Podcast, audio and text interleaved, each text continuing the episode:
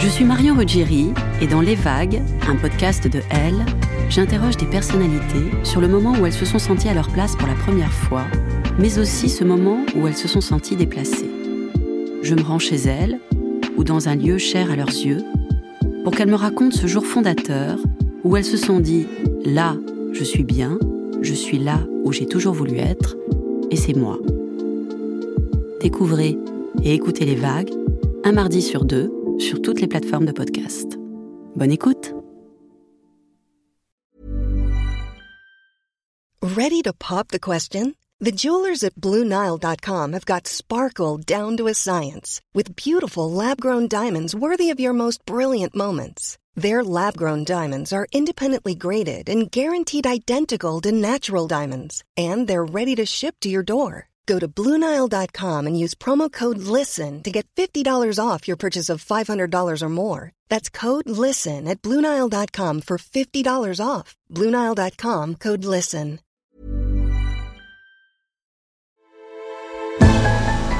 Elle, elle, elle. Crois-moi, personne ne t'a aimé aussi fort, comme une esclave, comme un chien, avec autant de dévouement que cet être que j'étais alors, et que pour toi je suis restée. Dans L'être d'une inconnue de Stéphane Zweig, l'héroïne déclare sa flamme et prouve que la passion emporte tout sur son passage. La raison, la pudeur des sentiments et même parfois la volonté. À 25 ans, Alcipé découvre le BDSM et adore cette soumission volontaire à l'être aimé, l'abdication de tout orgueil, mais la joie d'être désirée. Elle raconte son apprentissage libertin, l'ambiance des clubs, le rapport avec son maître et ce premier acte très symbolique, et en public, la jouissance puissance 1000. Je suis Julia Dion, bienvenue dans Il était une première fois, le nouveau podcast de Elle.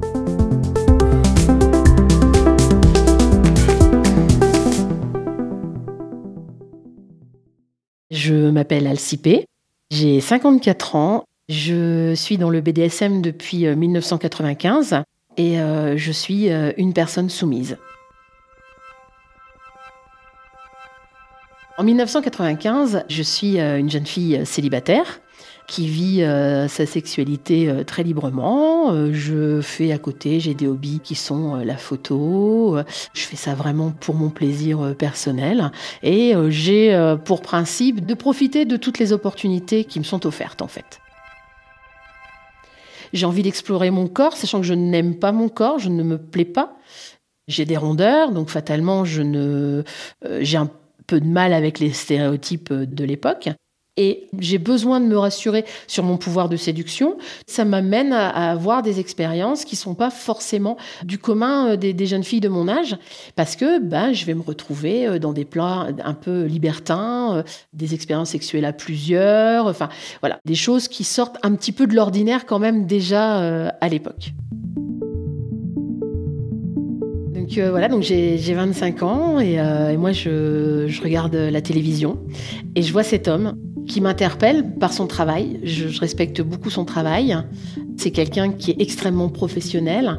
C'est quelqu'un voilà qui m'impressionne énormément, qui, est vraiment à une, à une aura, à une personnalité euh, de fou. J'ai envie d'en connaître plus sur lui. Il y a un meeting pas très loin euh, qui va me permettre de le rencontrer. Ben, je me dis ouais, j'y vais. Donc je vais à ce meeting, il y a beaucoup de monde, il y a du public, il y a des intervenants euh, sur scène. Lui est en train, donc lui passe de l'un à l'autre euh, des intervenants. Il y a énormément de monde, mais c'est lui qui remplit tout, quoi. À ce moment-là, il me voit. Enfin, moi, je, je pense pas qu'il me voit, mais euh, ses yeux balayent, donc fatalement, donné, il croise les miens. Moi, je suis pétrifiée et j'ai l'impression qu'il regarde de plus en plus.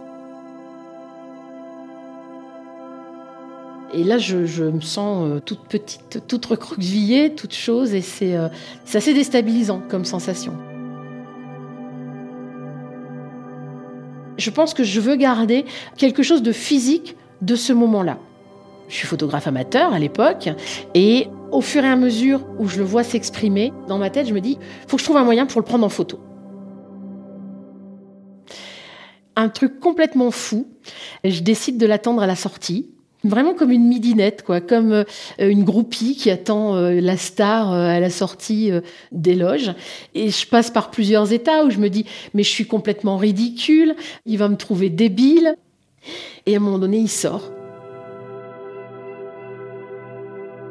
Voilà, bonjour, j'ai assisté euh, au meeting. Et là, vraiment, je, je me liquéfie à l'intérieur, mais c'est le moment ou jamais, quoi. J'aurais que cette occasion-là.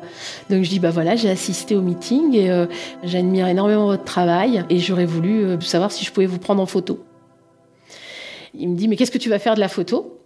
Je vous rassure, je vais vraiment rien en faire, c'est juste pour moi, c'est garder une trace. il dit, bon, bah d'accord, vas-y, fais ta photo. Et là, j'ai fait la pire photo de ma vie. On le reconnaît absolument pas dessus. Et là, il me demande, mais il dit, euh, il est super tard. Euh, tu rentres comment? Bah, Je dis, bah, mon, hôtel est pas très loin. Donc, euh, il me dit, non, non, mais je te ramène. Non, non, mais je dis, non, vous embêtez pas, je vais y aller à pied, c'est vraiment pas loin. Non, non, non, c'était pas une question, je te ramène, je te laisse pas toute seule. Et, et donc, je monte dans sa voiture et il me ramène à mon hôtel. Et c'est là qu'il me dit, mais dit, ouais, il dit, je t'ai vu tout à l'heure, c'était toi qui étais à tel rang. Ah ouais, il dit, j'ai vu, j'ai vu, je t'ai vu. Et là, je me dis, mais comment il a pu me voir parmi tout ça, quoi, parmi tous ces gens? Il me ramène à mon hôtel. Je dis, bah, je vous propose pas un, dernier verre, ça fait ridicule. Et lui me dit, euh, ben si, je veux bien. Et donc, il va monter avec moi dans ma chambre euh, et on va passer une partie de la nuit ensemble. Pendant cette première nuit, il va être très directif. Je me laisse porter par sa voix, je me laisse porter par ses ordres. Et ce fait de me laisser porter, c'est un peu mon premier lâcher-prise. Et je passe un moment de, folie. Et c'est une nuit qui va être bouleversante. C'est une découverte totale de plein de choses, des choses qui me plaisent, des choses qui font écho en moi. Et je ne sais pas que c'est du BDSM, encore. Oui, j'ai envie de continuer, mais j'ai envie de continuer avec lui. Et à la fin de cette partie de nuit, quand il s'en va, il me demande mon numéro de téléphone. Je lui donne en me disant il va jamais me rappeler. Une quinzaine de jours après, il me rappelle. Il est toujours très synthétique quand il parle. Il n'a que rarement des paroles qui ne servent à rien. Et à chaque fois qu'il s'adresse à moi, je me redresse, je me mets droite et je l'écoute. Et donc, il me dit tout de suite, ben voilà, j'ai une soirée euh, chez des amis. Si ça vous dit, euh, je vous y emmène. Alors moi je lui explique que j'ai pas trop les moyens de venir sur Paris et là il me dit je ne t'ai pas demandé de payer, je t'ai demandé de venir. D'accord, voilà, je, ne peux pas lui dire non et euh, donc il m'explique euh, que ce qu'il a ressenti chez moi, c'est une certaine ouverture d'esprit et que j'étais capable de comprendre ce genre de soirée. Et donc je vais prendre ce train et j'ai l'impression de partir complètement vers l'inconnu.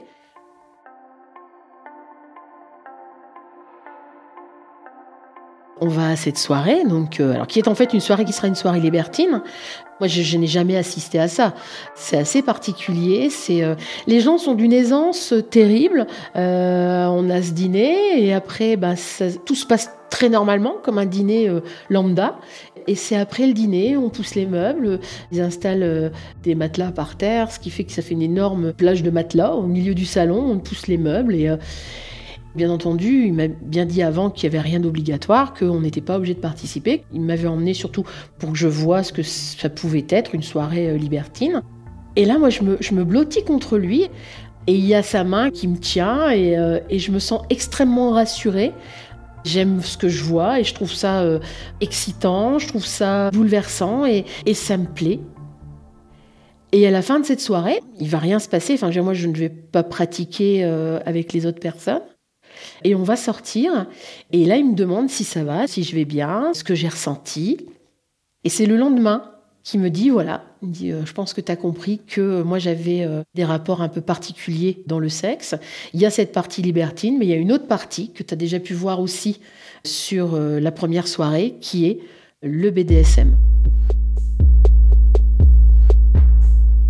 Moi je suis dans un, rapport euh, sadomasochiste, moi je suis une personne dominante. Si tu veux en savoir plus, je vais t'expliquer. Je sens cette nature de dominant et sa nature de dominant fait résonner en moi ma nature de soumise en fait. Même si j'ai pas encore les mots, même si j'ai pas encore les codes ou quoi que ce soit.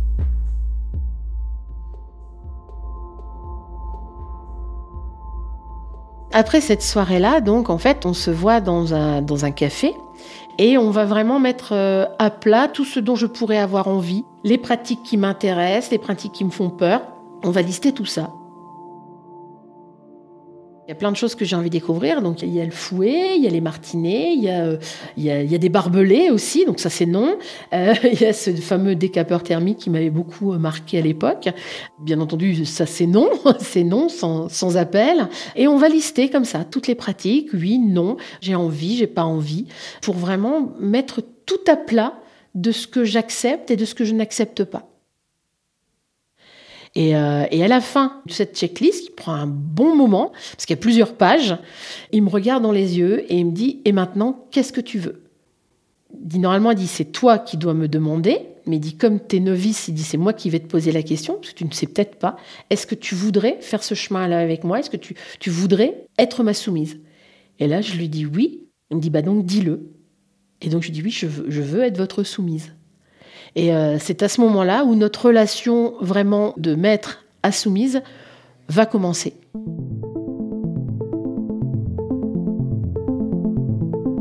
Le week-end se termine, je rentre chez moi et là par contre on va euh, se parler régulièrement au téléphone. A quelque chose qui l'insupporte, c'est d'appeler dans le vide, sachant que on est dans les années 90, le téléphone portable n'existe pas encore, donc il me fait livrer un répondeur. Un jour, donc, j'arrive et euh, j'ai le répondeur qui clignote.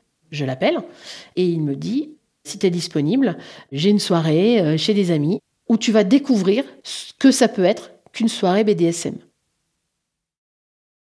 De toute façon, il dit c'est toi qui mènes la danse. Si tu veux, on pratique. Si tu veux juste regarder, on regarde. On ne fera rien que tu n'auras déjà accepté.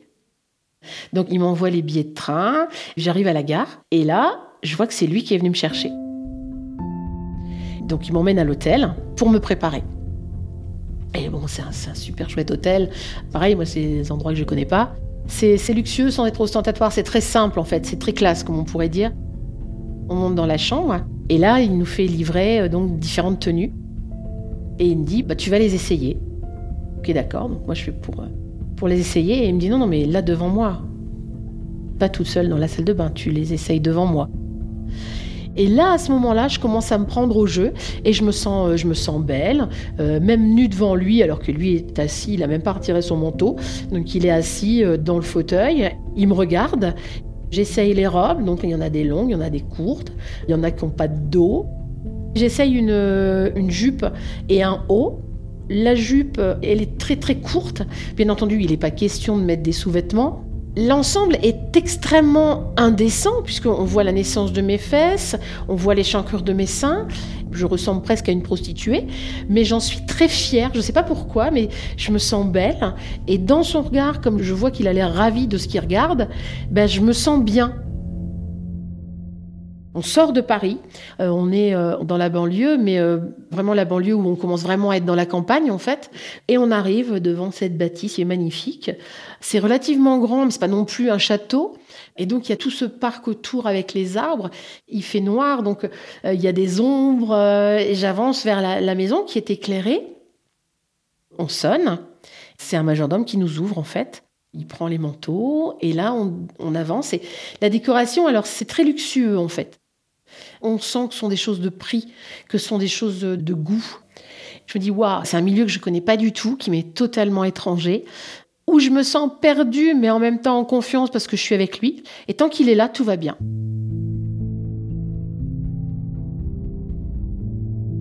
On nous conduit vers l'escalier qui descend, et là, on descend dans la cave.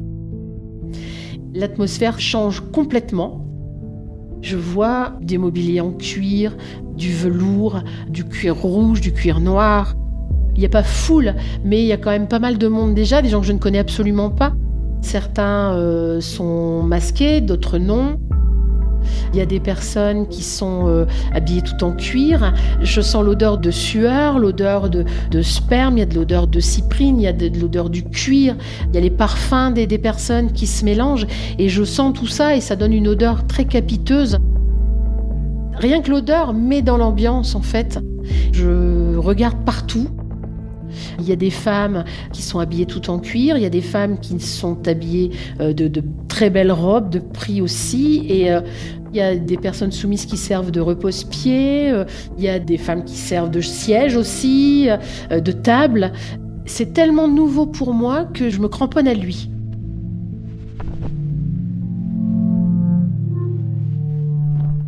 Et donc il m'emmène, il me fait visiter les différentes pièces.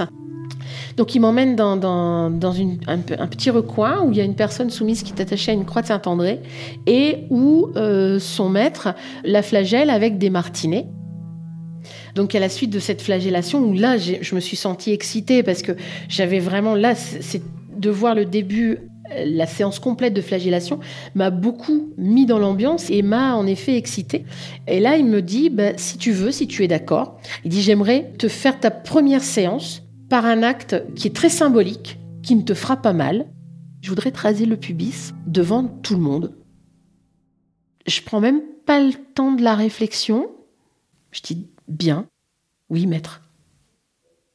Et donc il va voir donc la, la maîtresse de maison, elle prépare, et là elle revient avec un bol, avec un rasoir droit, un blaireau, je me déshabille donc là, non seulement devant lui, mais devant toute l'assistance, parce que pendant que moi je me déshabille, lui il explique que euh, donc euh, je suis une novice, que je n'y connais rien, que je découvre le milieu avec lui, et là qu'il va me raser pour ce premier acte de soumission.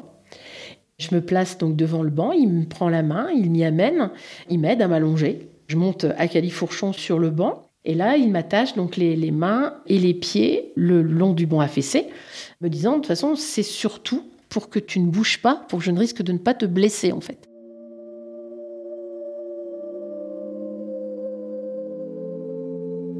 Je suis sur le dos, j'ai les bras et les jambes accrochés sur le bas du banc, donc ça fait un peu comme une grenouille de laboratoire en fait, et je suis complètement à sa merci en fait.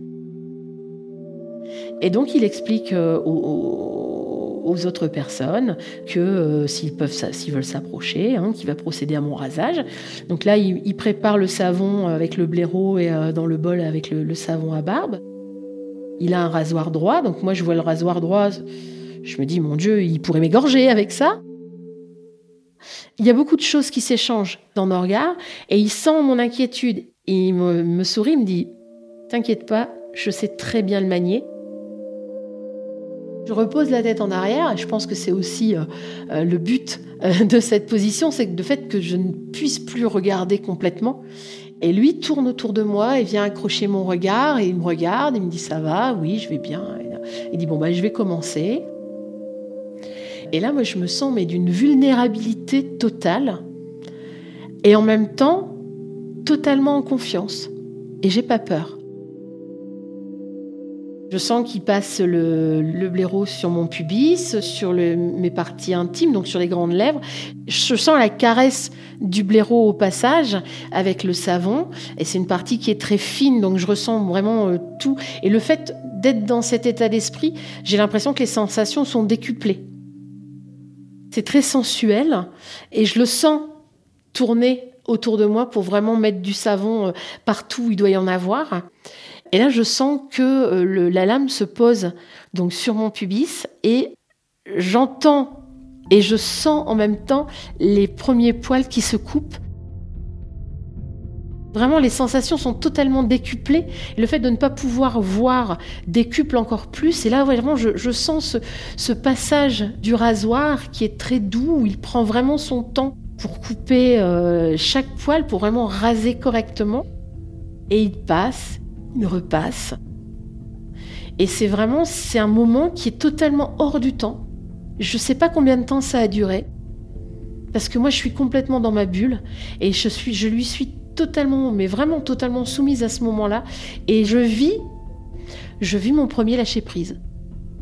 Je suis vraiment euh, totalement à lui et où je ne vis que l'instant présent. Il n'y a pas d'avant, il n'y a pas d'après. C'est juste le, la sensation euh, moment et où je sens ce rasoir qui passe et repasse pour retirer toute la pilosité que je peux avoir sur, sur mon entrejambe. Et à aucun moment, il ne touche, que ce soit avec sa main ou que ce soit avec le blaireau, il ne touche euh, mon, clitoris. Mais je pense que s'il l'avait touché à ce moment-là, euh, je pense que j'aurais pu jouir, quoi, parce que j'étais tellement euh, excitée et je suis totalement partie dans le moment. Je, je vis, mais à 1000% l'instant présent et les sensations, cette caresse du métal que je sens, puisqu'il le rince régulièrement et l'eau est froide. Et c'est vraiment, c'est bouleversant aussi. C'est vraiment bouleversant. Nos regards se croisent régulièrement quand il vient à côté de moi. Je suis dans un état euh, de béatitude. Je m'abandonne complètement. Je vis le moment. Il y a des tas de gens autour de nous. Euh, il m'explique après qu'il y a d'autres gens même qui sont arrivés après. Mais moi, je ne vois plus personne. Le monde n'existe plus. Il y a juste lui, moi, le rasoir et l'instant qu'on est en train de vivre, en fait.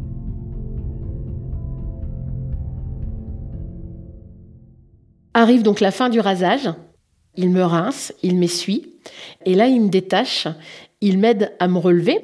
Il me demande, ça va? Moi, je j'acquiesce. Et là, donc, euh, il m'emmène sur un sofa un peu plus loin et va se passer ce qu'on appelle l'aftercare, qui est ce moment où on prend soin de la personne soumise après euh, le moment de soumission. Là où, à l'instant d'avant, tout était très précis et décuplé, là, au contraire, c'est je suis dans une espèce de watt et rien ne peut m'atteindre. Et donc il, euh, il, me prend dans ses bras, il me réchauffe, il me caresse de manière très chaste, mais juste pour me faire renouer avec mes sensations. Et je reviens tout doucement, tout doucement, je reviens à la réalité de cette pièce et je réentends normalement les choses et je peux reparler aux gens et je, euh, je vais pouvoir euh, renouer comme ça avec moi et remonter de là, de, de la profondeur où il m'a emmené, la profondeur sensuelle où il m'a emmené juste avant en fait. Et après, donc, on sort de la maison, on remonte dans la voiture, et là, il me dit, je vais te ramener euh, à ton hôtel. Est-ce que tu me permets de passer la nuit avec toi? Alors bien sûr, je lui dis oui. Et il dit, par contre, il dit, je te préviens, on fera pas l'amour. Ça me paraît tellement superficiel de faire l'amour avec quelqu'un quand on a vécu ce qu'on a vécu juste avant. Et là, on est vraiment dans, une douceur, dans de la tendresse, c'est très pur. Ça peut paraître un peu bête à dire, mais, mais c'est très pur. Et, et je vais dormir comme j'ai jamais dormi, je crois.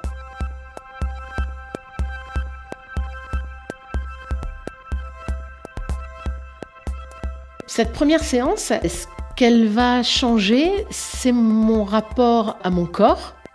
Parce que du coup, je sais que je peux être belle dans le regard de quelqu'un et être belle à des moments où je suis totalement euh, vulnérable, où je ne contrôle rien. Ça m'a donné envie d'aller plus loin, mais le réel changement va se faire vraiment sur un espèce de chemin initiatique, très euh, voilà, de, découverte très progressive avec lui. Donc après cette séance-là, ben, pendant un an, on va se voir régulièrement. Euh, il va m'emmener dans des endroits très variés, en club, chez des amis. Et il va vraiment me faire complètement découvrir le milieu, mais aussi moi-même. Et au bout de six mois, il me dit, maintenant, tu es capable de porter mon collier, puisque tu es capable de me faire honneur aussi bien en ma présence qu'en dehors de ma présence. Et moi, là, je me sens d'une fierté. C'est lui qui choisit le collier, mais en fonction de mes goûts. Et on va faire une cérémonie chez des amis où il va me poser le collier et où donc officiellement je deviens sa soumise.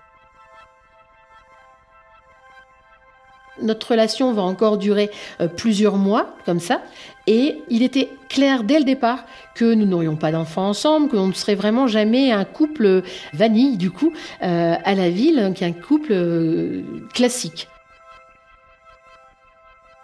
J'ai 25 ans, je, vais sur mes 26, j'ai envie d'avoir des enfants. Et comme je sais que ça n'est pas possible avec lui, eh bien, je rencontre une personne qui n'est pas du tout dans le milieu BDSM. Je sens qu'il va pouvoir y avoir là éventuellement un avenir. Et donc, à ce moment-là, je décide de lui rendre mon collier. Je le détache moi-même, alors que pendant toutes les séances, c'est lui qui me le met. Et là, il me dit non, c'est le tien, tu le gardes. Et je lui dis non, non, je peux pas, je peux pas, c'est, votre collier, c'est à vous. Et là, il reprend le collier, il me dit d'accord, ok, je le reprends. Mais il dit, sache qu'il ne sera jamais à aucune autre. Le jour où tu veux revenir, ton collier t'attendra, il sera toujours à toi.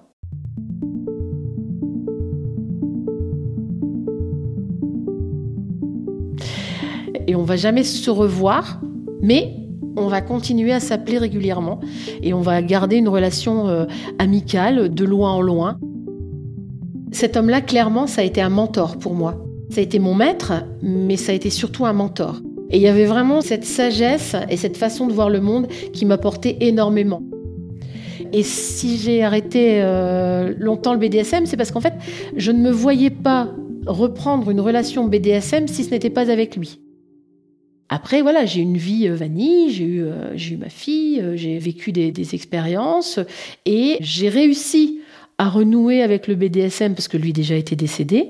Et petit à petit, parce qu'on me demandait de témoigner, parce qu'on me demandait d'expliquer des choses justement à des novices par rapport bah, à la montée de 50 nuances degrés et compagnie, où les gens n'avaient pas une, vision saine euh, du BDSM, on m'a demandé donc de parler de ça. Et j'ai renoué avec le BDSM et j'ai renoué avec ça. J'ai eu un maître il y a quelque temps, ça s'est terminé malheureusement, mais le BDSM m'a apporté énormément de choses dans l'acceptation de moi, dans l'acceptation de mon corps, d'accepter que même si un corps n'est pas dans les standards actuels de beauté, il est beau aux yeux de certaines personnes. C'est ce que va exprimer ce corps qui est beau. C'est la dévotion c'est euh, l'envie, c'est l'ouverture d'esprit. C'est vraiment tout ça qui rend la personne belle. C'est l'état d'esprit qui rend la personne belle.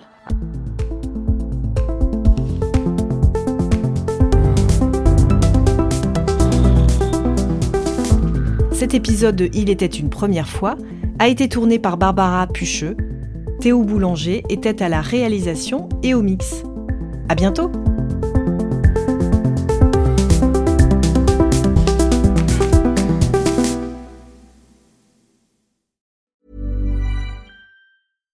Deserves the best, and there's no better place to shop for Mother's Day than Whole Foods Market. They're your destination for unbeatable savings, from premium gifts to show-stopping flowers and irresistible desserts. Start by saving 33% with Prime on all body care and candles. Then get a 15-stem bunch of tulips for just $9.99 each with Prime. Round out Mom's menu with festive rosé, irresistible berry chantilly cake, and more special treats. Come celebrate Mother's Day at Whole Foods Market.